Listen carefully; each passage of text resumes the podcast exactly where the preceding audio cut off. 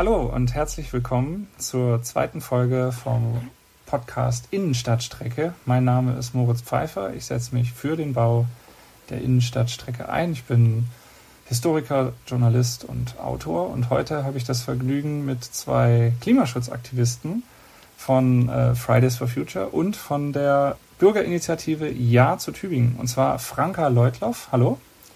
Hi. Und Adrian Lächle. Hallo, hallo. Lech, Lächele. Lächele. Ja, verschluckt. Der erste Fehler direkt, direkt zu Beginn. Falsch. Alles gut. Vielen Dank, dass ihr euch die Zeit nehmt. Wir wollen über die Innenstadtstrecke sprechen. Wir wollen über die Zeit sprechen bis zum Bürgerentscheid. Natürlich wollen wir äh, darüber sprechen, warum wir hoffen, dass möglichst viele Leute sich am 26.09. beim Bürgerentscheid für die Innenstadtstrecke entscheiden. Aber vielleicht stellen wir uns einfach auch noch mal ganz kurz vor. Ich habe schon gesagt, ihr engagiert euch, aber ihr engagiert euch nicht nur, sondern ihr macht natürlich auch noch andere Sachen. Franka, fang du vielleicht einfach mal an äh, in ganz kurzen Worten. Also, also, wie alt bist du und was machst du und wie bist du zur Innenstadtstrecke gekommen, zu dem ganzen Thema? Ja, ich bin Franka, äh, ich bin 21 Jahre alt und ich studiere jetzt im vierten Semester Jura. Mm, mit der Innenstadtstrecke habe ich, ja, dazu bin ich gekommen, auch, du hast ja schon gesagt, über mein Engagement bei Fridays for Future. Also ich bin seit mhm. Sommer 2019 bei Fridays for Future in Tübingen aktiv. Und genau, irgendwann, wir haben uns dann mit vielen kommunalpolitischen Themen auseinandergesetzt. Und da stößt man dann natürlich auch früher oder später auf das Thema Innenstadtstrecke. Und so kam es dann dazu, dass wir uns bei Fridays for Future damit auseinandergesetzt haben, gesagt haben, okay, wie stehen wir zu diesem Thema? Und wir haben uns dann damals in einem relativ langen Prozess mit den BefürworterInnen und den GegnerInnen getroffen und sind dann am Ende eben zu dem Schluss gekommen, dass wir als Fridays for Future hinter dem Projekt Stadtbahn und Innenstadtstrecke stehen. Und das ist auch mhm. so ja, meine Geschichte, wie ich mit diesem Thema eben ja, in Berührung gekommen bin. Adrian, wie war das, wie ist es bei dir? Frankas Geschichte ist ähnlich zu meiner äh, auf wundersame Weise. Ich bin auch seit Sommer 2019 äh, bei Fridays for Future dabei, habe quasi auch diesen ganzen Prozess mitgemacht mit der Ergänzung. Mhm ähm, dass ich nachdem ich was machst du ähm, genau nachdem ich wollte gerade sagen genau nachdem ich letztes Jahr mein Abitur gemacht habe in Tübingen habe ich ein mhm. Praktikum äh, gemacht ein halbes Jahr beim ZDF in Mainz. Und ähm, in Mainz gibt es ja wie viele wissen eine Bahn eine Stadtbahn ähnlich zu dem System was in Tübingen geplant ist. Also nicht ganz das ist eher auch noch stadtbezogen. Äh, die sogenannte Mainzelbahn mit dieser äh, Mainzelbahn bin ich jeden Morgen bis vor die Tore des ZDFs gefahren, konnte da einfach aussteigen und dann äh, meine Arbeit äh, äh, verrichten. Und äh, die Situation war die, dass ich von dem Ort, wo ich gewohnt habe, die Möglichkeit hatte, mit dem Bus zu fahren. Das hat aber bedeutet, dass ich einmal umsteigen muss. Es war ein relativ knapper Umstieg, zwei, drei Minuten, machbar, aber halt ein Umstieg. So. Und die andere Option war eben, ich setze mich in die Mainzelbahn und fahre, das waren glaube ich fünf, sechs Minuten länger, als es mit dem Bus gebraucht hätte. Und da habe ich dann gemerkt, Moment, da ist irgendwas dran. An dieser Attraktivität dieser Bahn ist irgendwas dran. Und mir waren natürlich die Argumente dann auch äh, äh, bewusst, die die Befürworter äh, und die Gegner in dieser Diskussion um die Stadtbahn, die es ja schon seit äh, langem gibt, irgendwie vorbringen. Und das war so ein Moment, wo ich dachte, da ist was dran. Diese Bahn ist so verdammt attraktiv, dass ich mich jeden Morgen, und ich bin wirklich Langschläfer, ähm, mhm. Aber dass ich mich wirklich jeden Morgen diese zehn Minuten länger äh, in die Bahn gesetzt habe und das bedeutet im Umkehrschluss natürlich, dass ich zehn Minuten weniger schlafen konnte. Aber das war so ein entscheidender Punkt, wenn ich darüber nachdenke. Und dann haben wir äh, im, im November 2020 äh, die, die Bürgerinitiative Tübingen in sagen Ja zur Stadtbahn gegründet. Und dann ging es quasi mit der Kampagne richtig los. Nochmal einen Schritt dann zurück, bevor wir zu der Bürgerinitiative kommen. Ihr engagiert, seid beide zu Fridays for Future gekommen. Was treibt euch da an? Ja, also ich fange vielleicht mal an. Also bei mir persönlich ist so, ich bin auch in Tübingen aufgewachsen, hier zur Schule gegangen, war auf dem Cappy und ähm, bei mir war es eigentlich so, dass so das ganze Thema Klima- und Umweltschutz schon auch, also in meiner Jugend schon eine relativ große Rolle gespielt hat. Also ich hatte noch irgendwann mal so ein Green Team, nennt sich das. Das sind quasi die Jugendgruppen von Greenpeace.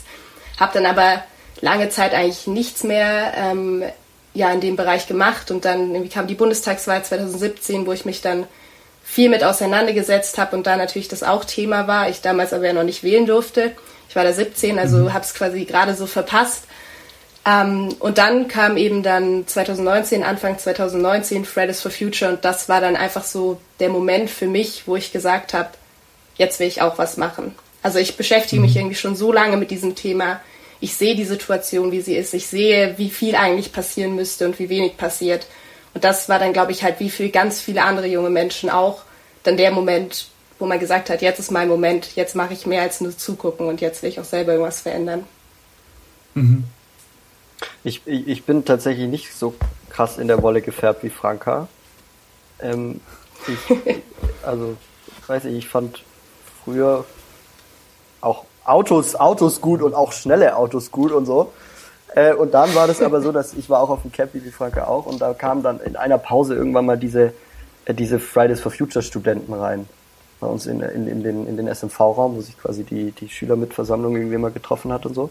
Und da kamen die rein und haben gesagt, hey, wir machen hier was und wir brauchen Klimaschutz. Und ab dann ist es mir irgendwie äh, bewusst, bewusst geworden, was das eigentlich für ein Riesendesaster ist, was da äh, passiert und schon seit langem passiert. Und dann bin ich da quasi immer aktiver geworden und dann auch wie Franka äh, in diese kommunale Schiene reingerutscht, die jetzt relativ oder sehr aktiv ist bei uns in der Ortsgruppe von Fridays for Future, die sich eben mit diesen ganzen mhm. kommunalen Themen auseinandersetzt. Also wie kriegen wir es hin, dass Tübingen schnellstmöglich klimaneutral wird? Und das war für mich ein Ansatz, den ich irgendwie gut fand, ähm, weil der ein bisschen sich wegbewegt hat von den großen Fragen, die zweifellos richtig sind, ähm, und, und sich eher hinbewegt hat zu der Frage, was kann ich vor Ort tun? Und das war mhm. für mich echt also der absolut richtige Ansatz, um in dieses Thema einzusteigen. Und äh, sieht man daran, dass wir beide heute noch mit Leidenschaft dabei sind. Mhm. Auf jeden Fall. Wie muss ich mir das vorstellen? Wie viele Stunden in der Woche engagiert ihr euch? Wie umfangreich ist das? Was macht ihr da genau? Und auf welchen, mit welchen Aktivitäten seid, bei welchen Aktivitäten seid ihr da dabei? Das, ich meine, ihr seid auch junge Leute, die bestimmt auch ja. andere Dinge machen könnten, als sich um Lokalpolitik zu kümmern. Ja, äh, Lokalpolitik ist ja normalerweise nicht unbedingt das Thema, das bei jungen Leuten so Begeisterungssprünge auslöst. Also unter meinen Freunden äh, werde ich da auch manchmal so ein bisschen oder wird sich manchmal ein bisschen so drüber lustig gemacht, dass ich so der Kommunalpolitik-Freak da irgendwie wäre. Ähm, mhm. Klar, es ist also innerhalb von Fridays for Future muss man natürlich erstmal sagen, es ist ganz unterschiedlich. Das ist ja irgendwie auch das Schöne an der Bewegung. Man kann da voll einsteigen und alle seine Freizeit rein investieren oder man sagt, ich komme halt irgendwie zu den wöchentlichen Plänen.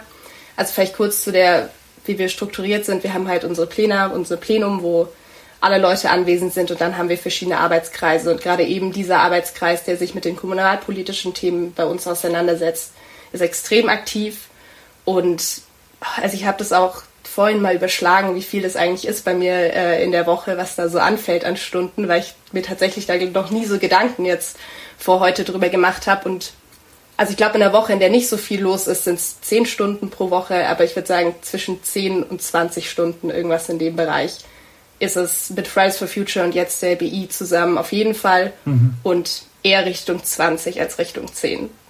Ja, ist also mit Sicherheit nicht selbstverständlich und wie ich finde, sehr bewundernswert, wenn ich das sagen darf. Keine Ahnung, ob mir das zusteht, aber ich finde es gut. ja, bei mir ist es ähnlich wie Franka, also ich habe gar nicht viel hinzuzufügen. Ich, irgendwann hört man da auf zu zählen und so und dann ist es auch irgendwie, mhm.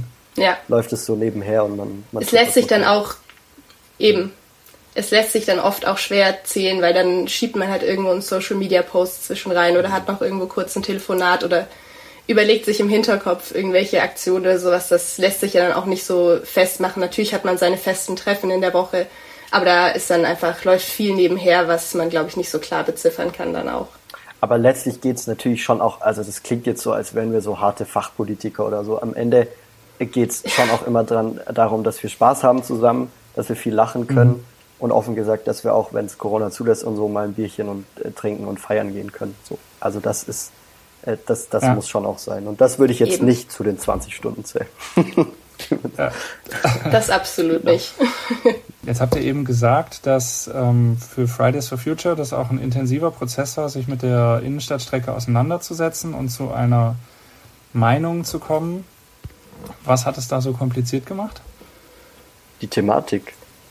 Das war, also mhm. die, die, diese, ja. ich meine, diese ganze Thematik, die sich mit, also die sich von der, von der Frage, was heißt so ein Projekt für die Zukunft der Stadt, äh, mhm. bis hin zur Frage, äh, wie breit sind die Gleise in der Mühlstraße bewegt.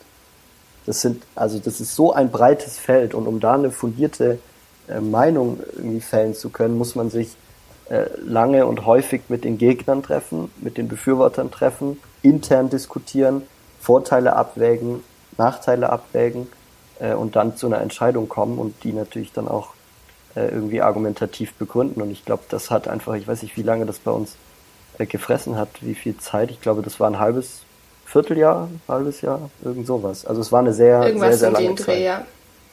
ja.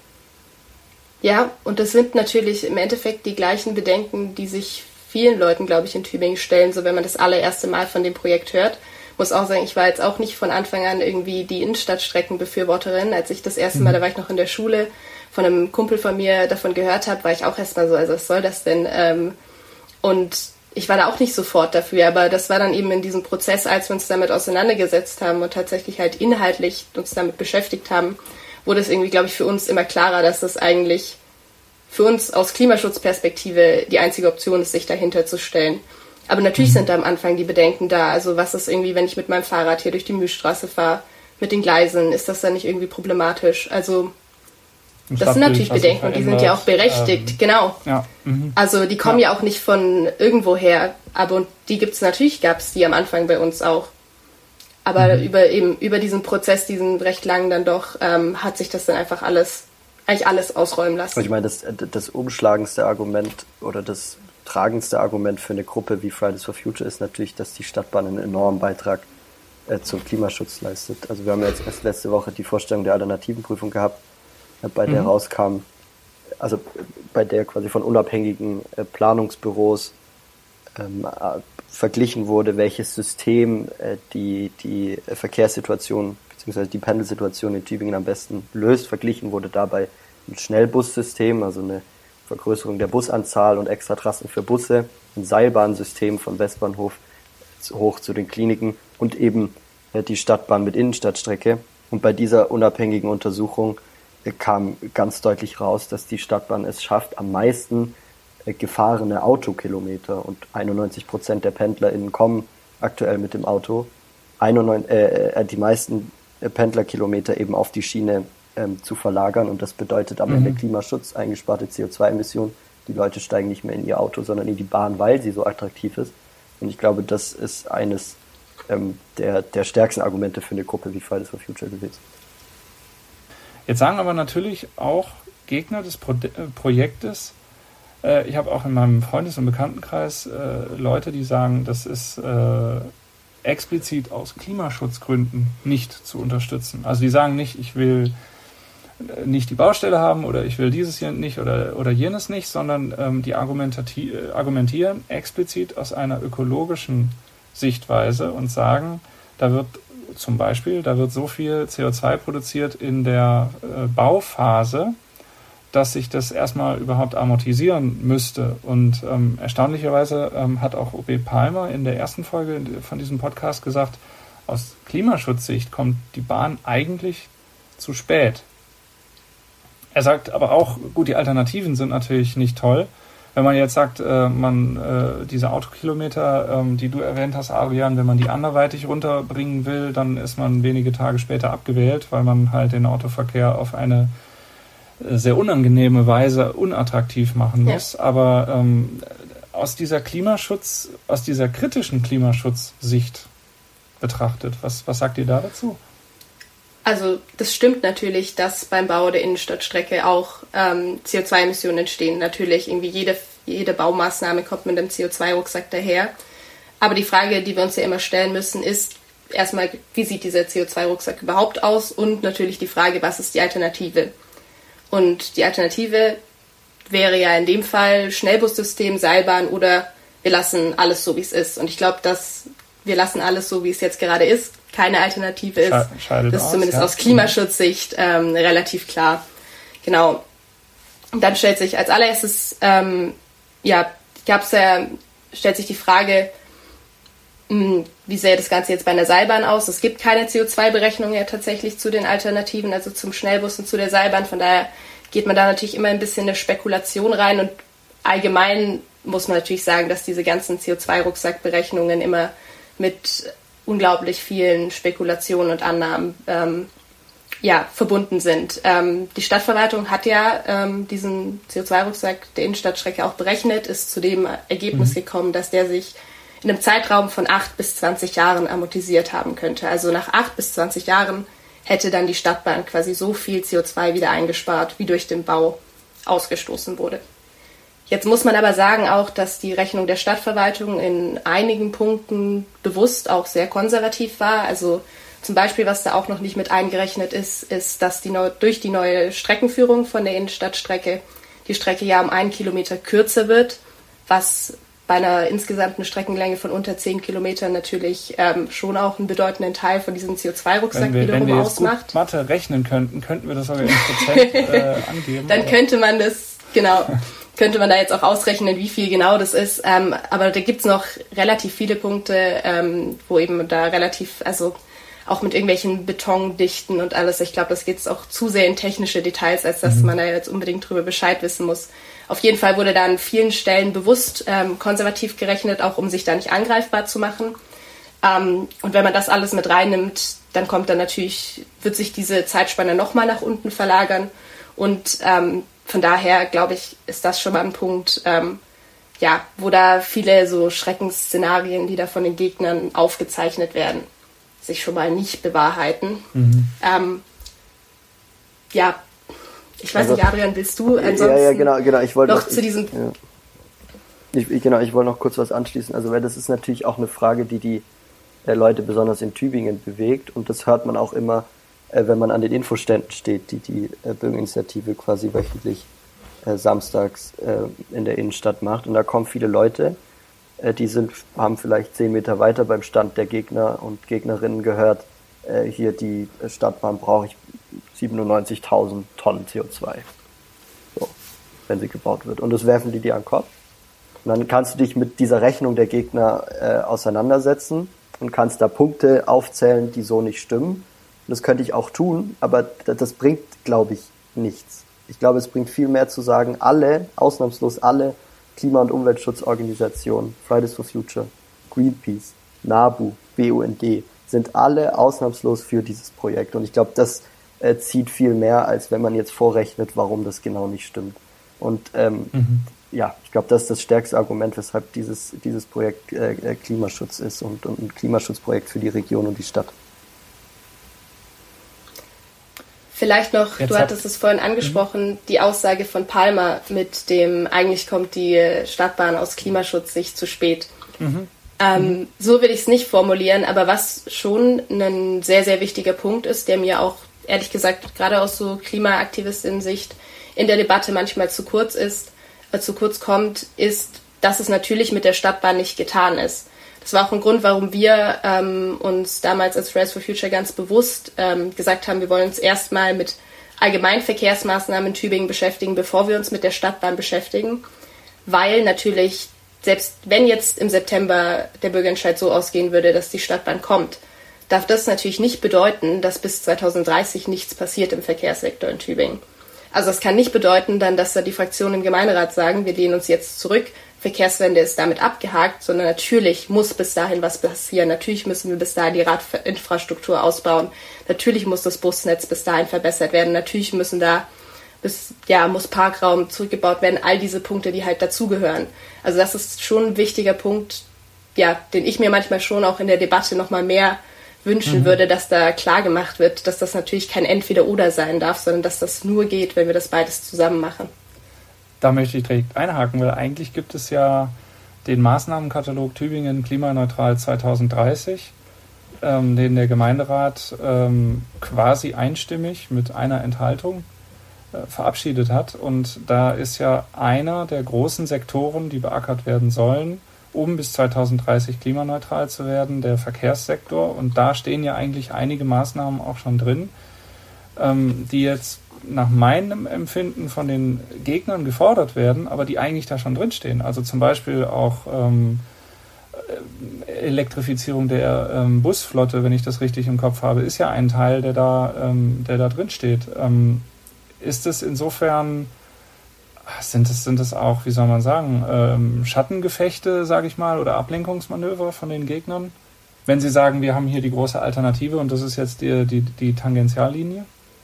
Also ich finde Ablenkungsmanöver ja. ein bisschen, ein bisschen harter Begriff, aber es ist natürlich, also man muss mhm. sich, wenn man sich dieses Programm aus, anschaut, was in meinen Augen, äh, weil natürlich auch viele Forderungen, die wir von Fridays for Future gestellt haben, da drin sind, äh, was ein wegweisendes ist in meinen Augen, ähm, da stehen diese ganzen Forderungen gemeinsam mit dem Bau der Innenstadtstrecke drin. Und wenn man dieses Programm als Ganzes nimmt, als quasi Checkliste für die Klimaneutralität mhm. bis 2030, dann ähm, ist es nun mal das Wesen einer Checkliste, dass man jeden Punkt abarbeitet. Und dazu gehört natürlich auch die Regionalstadtbahn. Die wird erst ein bisschen mhm. später kommen. Und bis wir da sind, müssen wir diese ganzen Punkte, Ausbau, Frank hat es gesagt, Ausbau äh, des, des Radwegenetzes, Ausbau äh, des Busnetzes, Elektrifizierung, diese Punkte müssen wir alle äh, quasi abhaken, äh, bis wir dann 2030 mit dem, mit dem großen Punkt Innenstadtstrecke einen, äh, einen großen weiteren Punkt erfüllen können. Also nur so funktioniert das ganz klar. Passiert da eurer Meinung nach gerade schon genug?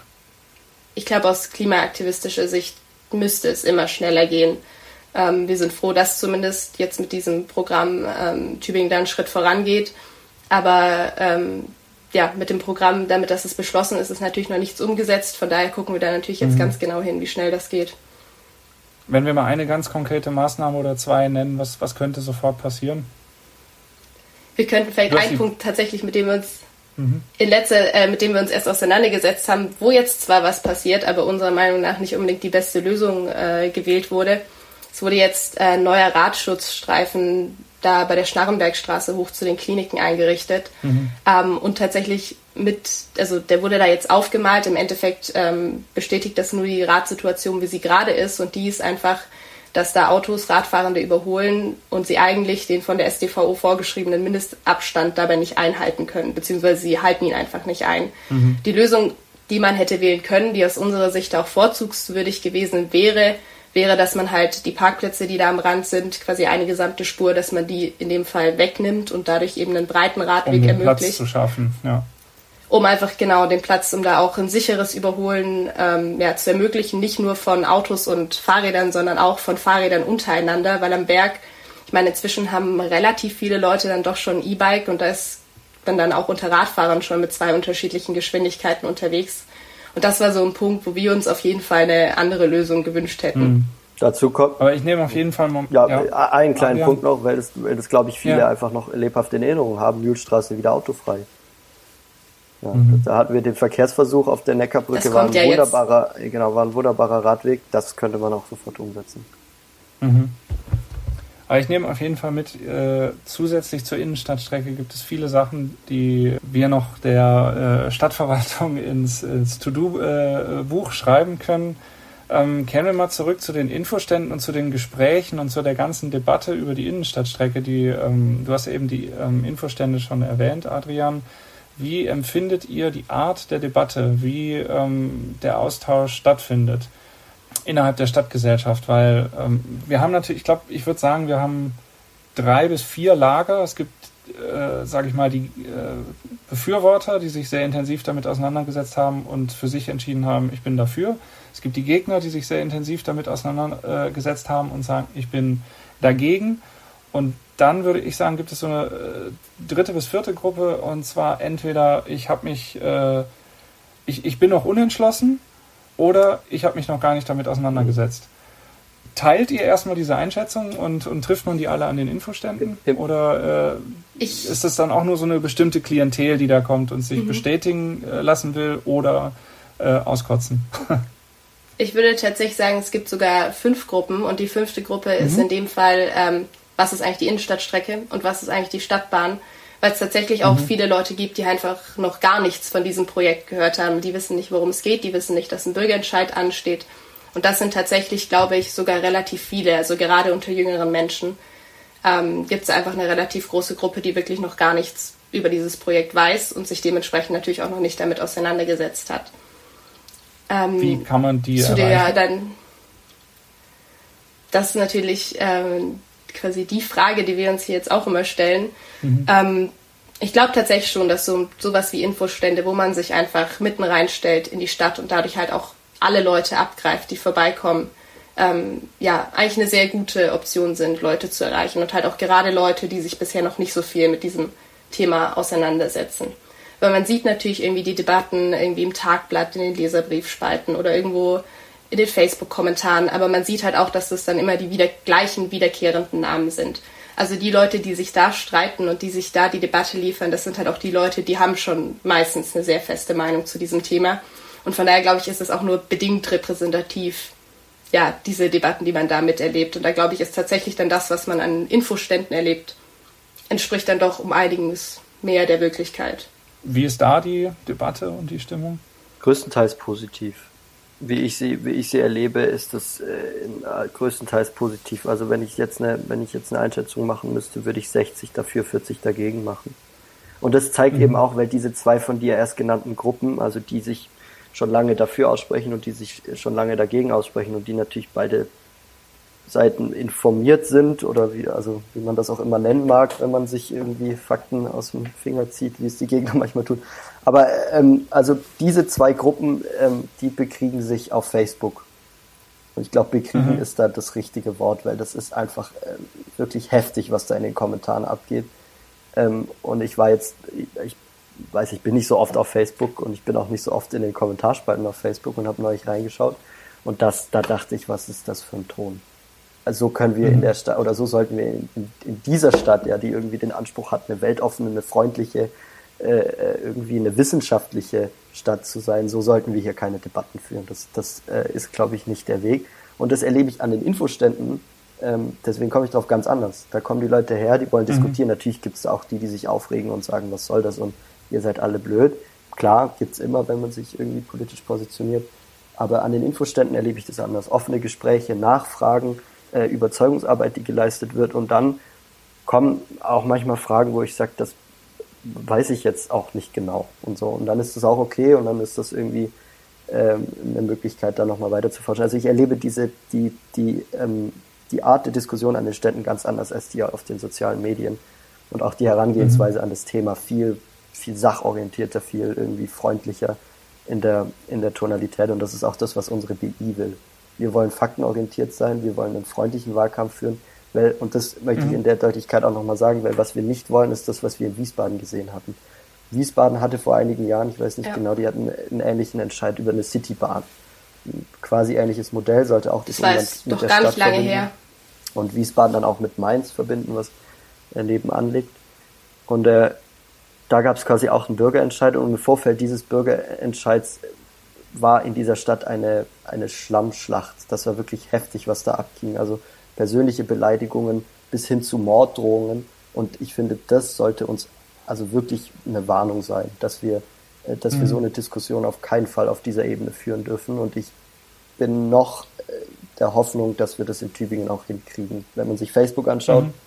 schwierig, aber wenn ich die Gespräche mit den Tübingerinnen und Tübinger reflektiere, die wir irgendwie haben jede Woche, äh, dann, dann habe ich da irgendwie noch ein gutes, gutes Gefühl.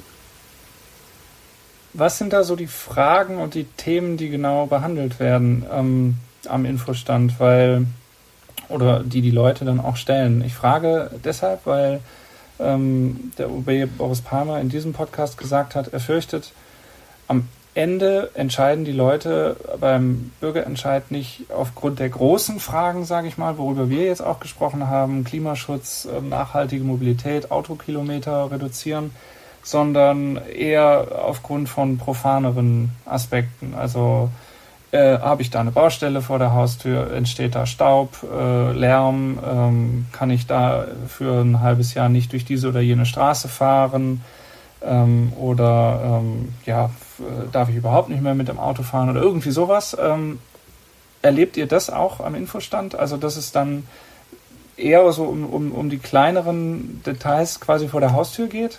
Natürlich. Klar. Mhm. Wenn man Ein Stück weit natürlich schon, ja. ja. Wenn man eine Baustelle vor der Tür hat, findet das, das jetzt niemand gut, aber man muss eben, das hast du richtig gesagt, äh, gerade also man muss diese großen Themen schon auch in den Fokus rücken. Und das, also das traue ich einer Stadt wie Tübingen schon auch zu, sich äh, über diese Fragen Gedanken zu machen, was heißt es für die Zukunft unserer Stadt, ja, wenn wir im Cyber Hill äh, bis 2030 erwartbar 8000 neue Arbeitsplätze bekommen. 8000 Leute, die mit ihren Familien nach Tübingen ziehen, äh, wo ist dann oder eben ins Umland. genau, das, da, da, eben, eben deswegen, ja. also wo ist dann quasi, wo ist die, die, dieses Verkehrsmittel, das das irgendwie leisten kann. Jetzt haben wir erst neulich gehört, dass, äh, dass äh, Bosch, äh, sorry, Porsche kommt mit äh, Batteriezellen. Mhm. Also Tübingen ist eine Stadt, die boomt, die wächst und das gibt viele Leute, die das äh, nicht ganz wahrhaben wollen, die noch daran äh, denken, dass Tübingen irgendwie eine kleine 50, 60.000 Einwohnerstadt ist. Ganz so ist es nicht. Wir müssen irgendwie auf diese großen Fragen äh, antworten und äh, deswegen darf man die nicht ganz aus dem Blick behalten. Natürlich ist eine Baustelle nicht gut. Da muss man dann auch sagen, es gibt Bauabschnitte. Man wird nicht die vollen irgendwie zehn Jahre eine Baustelle haben, was viele denken, sondern äh, dann nur weitaus, äh, weitaus weniger, also ein Jahr oder zwei. Ähm, und äh, ich glaube, so kann man diese Bauzeit allgemein. So kann man diese kleinen Ängste auch nehmen, wenn man auf ja. große referiert. Und ich glaube, das ist auch für TübingerInnen und Tübinger möglich, da dann irgendwie mitzudenken. Hm. Nur weil du gerade gesagt hast, die vollen zehn Jahre, also die Bauzeit sind ja drei bis vier Jahre insgesamt. Das bedeutet, zehn Jahre Baustelle gibt es schon mal gar nicht. Ja, ja, sorry, bis die Stadtbahn ähm, kommt, also 2030. Ja, ja. Mhm. Nur dass das hier nicht irgendwelche, ja. dass hier nicht irgendwelche Leute vor Schreck vom Stuhl fallen, wenn sie hier zehn Jahre hören. Ja. Ja. Mhm, ja. ja, also irgendwo ist es ja auch menschlich, dass man mal erstmal guckt, okay, was bedeutet diese Veränderung jetzt für mich? Ähm, ich glaube eben, es ist halt wichtig, dass man da das größere Bild nicht aus dem Blick verliert. Und ich, ich sehe das eigentlich so wie Adrian. Ich würde es schon auch den Menschen in Tübingen zutrauen, dass sie da den Blick auch so weit ja, richten können. Auf unserer Website, vielleicht um das noch kurz zu ergänzen, weil das ist, glaube ich, ein ganz spannender Fakt, äh, auf unserer Website gibt es äh, die Rubrik Tiefer ins Thema. Äh, und da hat ähm, der Stadtplaner Andreas Feldkeller, der, der das französische Viertel mitgeplant hat oder geplant hat, federführend, der hat Tübingen beschrieben als Regionalstadt. Also als eine Stadt, die regional vernetzt ist. Und ich glaube, das trifft's am besten. Jetzt dürfen nur diese Leute, die davon in der Region profitieren, die in Tübingen arbeiten, am 26.09. nicht mitstimmen. Und deswegen müssen die Tübingerinnen und Tübinger über den Tellerrand hinaus gucken und sich tatsächlich selbst auch als Regionalstadt wahrnehmen und deswegen äh, äh solidarisch sein mit den Leuten, die davon einfach wahnsinnig äh, profitieren, neben den Punkten, dass sie natürlich auch selbst profitieren. Ähm, aber genau, deswegen ist es, ist es wichtig, dass wir am 26.09. mit Ja stimmen, in unserem Interesse, aber auch in dem Interesse von Tübingen als einer regionalen Stadt. Das ist ein interessanter Punkt, ähm, weil das für mich persönlich auch den Bezug hat. Ich wohne jetzt gar nicht in Tübingen, ich wohne in Ammerbuch und ich wäre eigentlich genau jemand, der ähm, ein großes Interesse hat, äh, dass sowas gebaut wird, ähm, darf aber eben nicht abstimmen. Also das, äh, deswegen auch von meiner Seite der flammende Appell an die Zuhörerinnen und Zuhörer, auch an die Leute zu denken bei der eigenen Wahlentscheidung, die eben nicht abstimmen können und deren äh, Interessen zumindest auch nochmal kurz im äh, Hinterkopf zu bewegen. Jetzt habe ich noch eine andere Frage und zwar, wenn man sich Umfragen zur Bundestagswahl anguckt, dann ist ein klarer Trend zu erkennen, dass äh, junge Leute unter 30 sehr eindeutig laut ZDF Politbarometer äh, Annalena Baerbock und damit auch eine ja stark dem Klimaschutz ähm, äh, verpflichtete Kandidatin äh, zur Kanzlerin wählen würden. Ältere Wähler entscheiden sich hingegen eher für den CDU-Kandidaten Armin Laschet. Gibt es so eine ähnliche Tendenz äh, in, in jünger, älter, auch bei der Regionalstadtbahn? Wisst ihr da was drüber? Ähm, äh, Franke hat ja eben die jüngeren Leute schon ins Spiel gebracht, die ähm, unter Umständen ja. sich da vielleicht aber auch gar noch nicht so mit auseinandergesetzt haben. Das sind natürlich auch alles nur Eindrücke, die wir jetzt da haben. Das gibt natürlich jetzt keine Umfragen dazu, wie es aussieht. Aber von dem, was ich erlebe und was ich eben gerade auch in dem Austausch, den wir auch in letzter Zeit verstärkt mit jüngeren Menschen suchen, ähm, erlebt habe, würde ich sagen, dass es da ganz klar so eine Tendenz gibt. Also ähm, ich meine, allein schon, wenn man sich unsere Bürgerinitiative anguckt, ähm, wir sind in unserer Gruppe, die ja innerhalb der Bürgerinitiative jetzt gerade, die existiert auch noch nicht so lange, die sich speziell damit auseinandersetzt, was die Stadtbahn für jüngere Menschen bedeutet und auch irgendwie, wie wir da jüngere Menschen darüber informieren können. Es sind, wir glaube 15 Leute oder sowas, also 15 junge Leute, die sich dafür die Stadtbahn einsetzen. Ähm, ich kenne jetzt die Bürgerinitiative gegen die Stadtbahn nicht so gut, aber die meisten Leute, mit denen ich da in Kontakt war, waren auch eher alle älter. Und tatsächlich ist das schon auch das Bild, das sich halt bei uns in den Gesprächen bestätigt.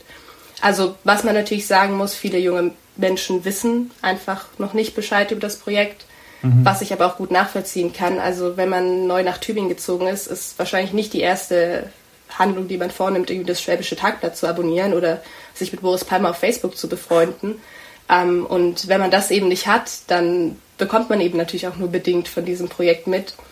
Ähm, und deshalb ist da eben bei vielen dann doch noch ja relativ wenig Wissen darüber da. Und das ist auf jeden Fall was, was wir jetzt gerade versuchen zu ändern.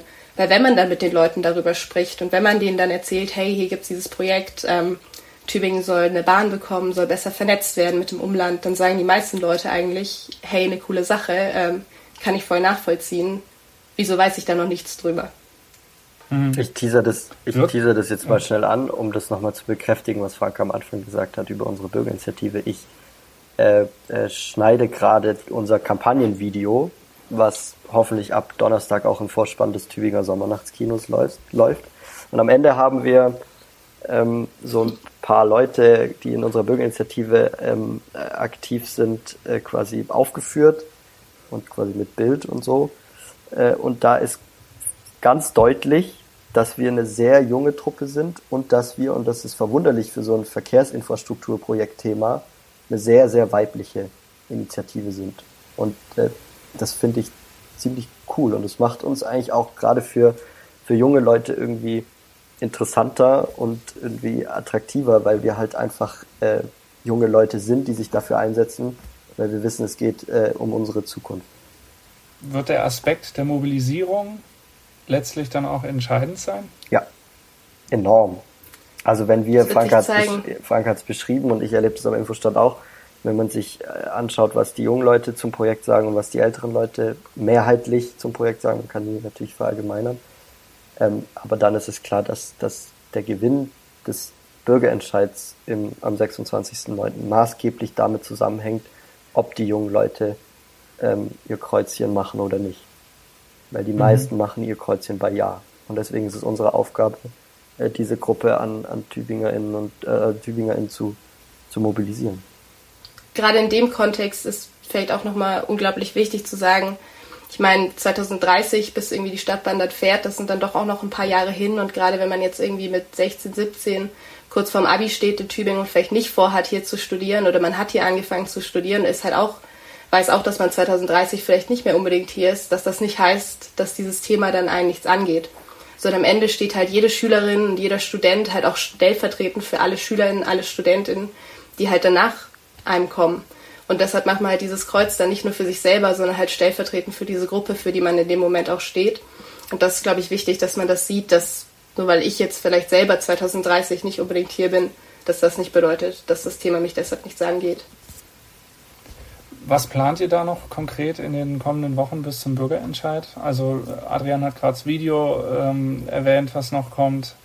Ähm, das heißt halt quasi über verschiedene Medien auch die Ansprache, Social Media natürlich, aber eben auch den Infostand.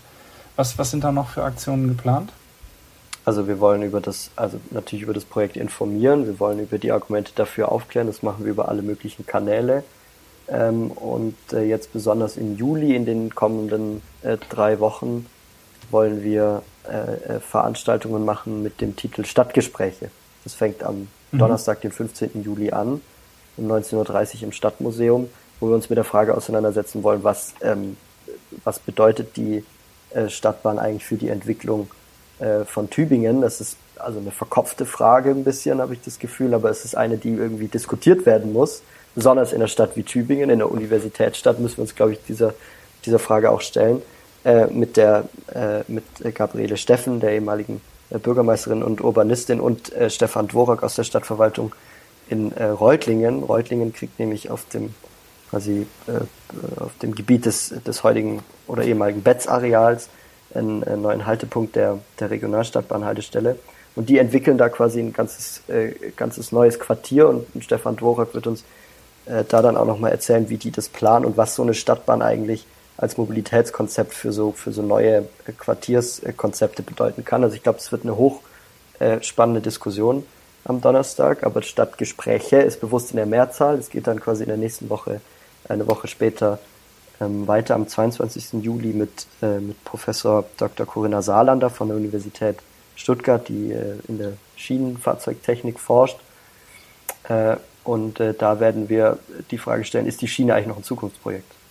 gibt ja auch, das kommt ja auch häufig und das hört man am Start auch häufig, dass die Leute kommen und sagen, oh, das ist doch eine Technik aus dem vor, vor, vor, vor, vorletzten Jahrhundert und äh, mein Gott und so. Mhm. Und äh, wenn man dann sagt, naja, das Auto ist jetzt auch schon etwas älter, dann gucken die Leute immer komisch. Aber genau, wir wollen die Frage stellen, ist die Schiene ein Zukunftsprojekt? wie kann sich die, also mhm. wie kann, wie funktioniert Digitalisierung, autonomisiertes, autonomes Fahren auf der Schiene und diese ganzen Fragen äh, von einer Expertin irgendwie klären lassen und da äh, nachfragen. Und dann haben wir eine Woche später auch noch eine Veranstaltung, aber ich rede schon so viel, Franka, bitte.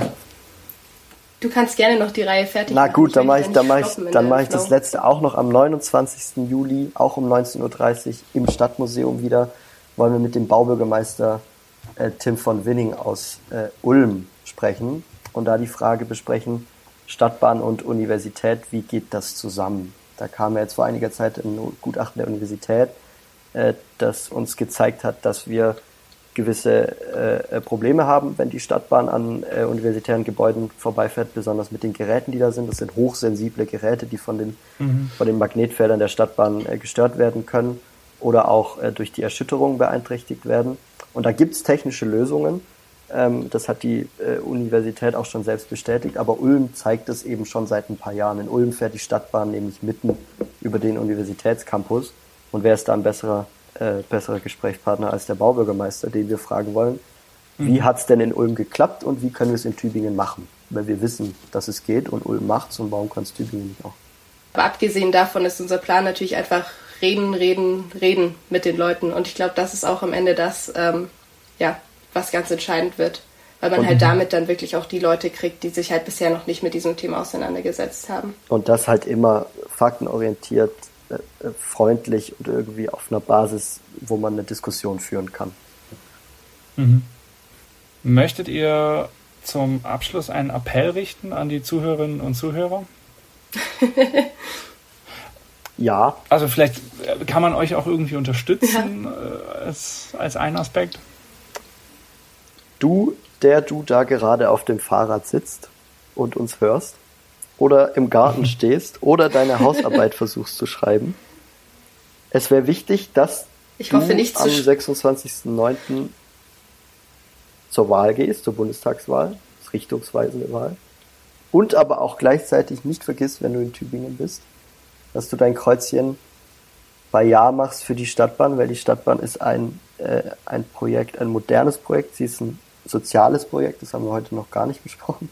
Und sie ist ein ökologisches Projekt, darüber haben wir heute ausführlich sprechen können. Und äh, aufgrund all dieser Gründe, die man auch alle nochmal auf unserer Website www.jazutübingen.de findet, wäre es enorm wichtig, dass du nicht nur Bundestag wählst, sondern auch deine Stimme für die Zukunft Tübingen gibst, weil wir es brauchen. Jetzt hast du den Punkt des Sozialen ja. angesprochen. Ja. Den will ich tatsächlich dann doch auch nochmal aufgreifen.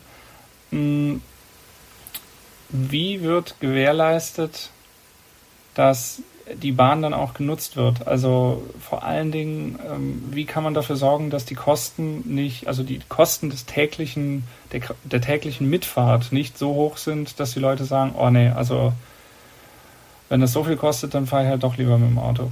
Ganz abgesehen davon, dass ein Auto ja unterm Strich trotzdem immer noch teurer ist. Aber ja. ähm, genau, also die Betriebskosten, das sind am Ende Fragen, über die wir uns, glaube ich, jetzt zu diesem Zeitpunkt, in dem wir quasi noch in den Planungen stecken, noch gar keine äh, Gedanken machen müssen. Nur so viel, es gibt den Zweckverband äh, Regionalstadtbahn und der wird sich mit diesen ganzen Betriebsfragen auseinandersetzen. Und natürlich, und äh, ist es dann am Ende eine politische äh, Frage, wie hoch der Ticketpreis äh, sein wird. Und das bedeutet, dass wir wenn Gruppen wie Fridays for Future weiter Druck auf politische AkteurInnen machen äh, und, und eine, eine Klimaschutzpolitik oder eine klimagerechte Politik einfordern, dass es äh, dann auch bedeutet, dass wir, ähm, dass wir günstige Ticketpreise am Ende haben. Und ich meine, Franka und ich stehen seit langem auf der Straße, jetzt mit Corona natürlich weniger mit Fridays for Future und rufen die ganze Zeit, es soll äh, endlich Alternativen geben zum Auto.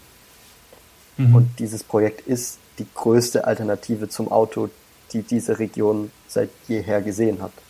Und deswegen ist es, glaube ich, enorm sinnvoll, äh, äh, dafür zu stimmen. Und diese ganzen betrieblichen Fragen muss man hinterher aushandeln und das ist zum Teil auch eine politische mhm. Frage. Also wenn die Politik daran interessiert ist, äh, Klimaschutzpolitik zu machen, dann müssen wir uns über die Ticketpreise keine Gedanken machen. Weil dann haben wir kostenlosen ÖPNV. toi, toi, toi. nur weil du vorhin gemeint hast, wie man uns unterstützen kann, ähm, am mhm. allerbesten natürlich, indem man bei uns mitmacht. Also ich glaube, das ist so der allergrößte Punkt. Wir können immer Unterstützerinnen gebrauchen, die uns ähm, entweder beim Infostand beiseite stehen oder dabei irgendwelche ähm, ja, Aktionen zu planen. Von daher ist das auch nochmal irgendwie der Aufruf an alle, die für, ja, die sich mit der Innenstadtstrecke auseinandersetzen und die Lust haben, sich da auch für einzusetzen gerne bei uns vorbeizukommen. Man muss auch nicht 10 bis 20 Stunden die Woche investieren. Auch eine Stunde oder nur eine halbe Stunde ist schon gerne gesehen. Ähm, von daher, ja, wir freuen uns immer über jedes neue Gesicht, das bei uns dabei ist. Und Informationen dazu findet man eben auf eurer Webseite www.jazutübingen.de, äh, deren Besuch hiermit nochmal allen äh, ans Herz gelegt sei.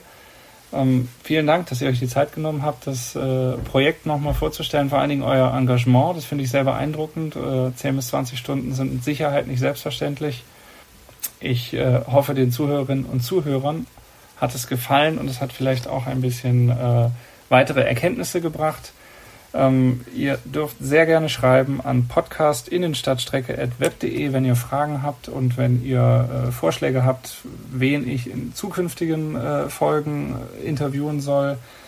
Und ähm, damit sage ich für heute vielen Dank fürs Zuhören. Vielen Dank an Franka und Adrian von der Bürgerinitiative Ja zu Tübingen und äh, Fridays for Future Tübingen.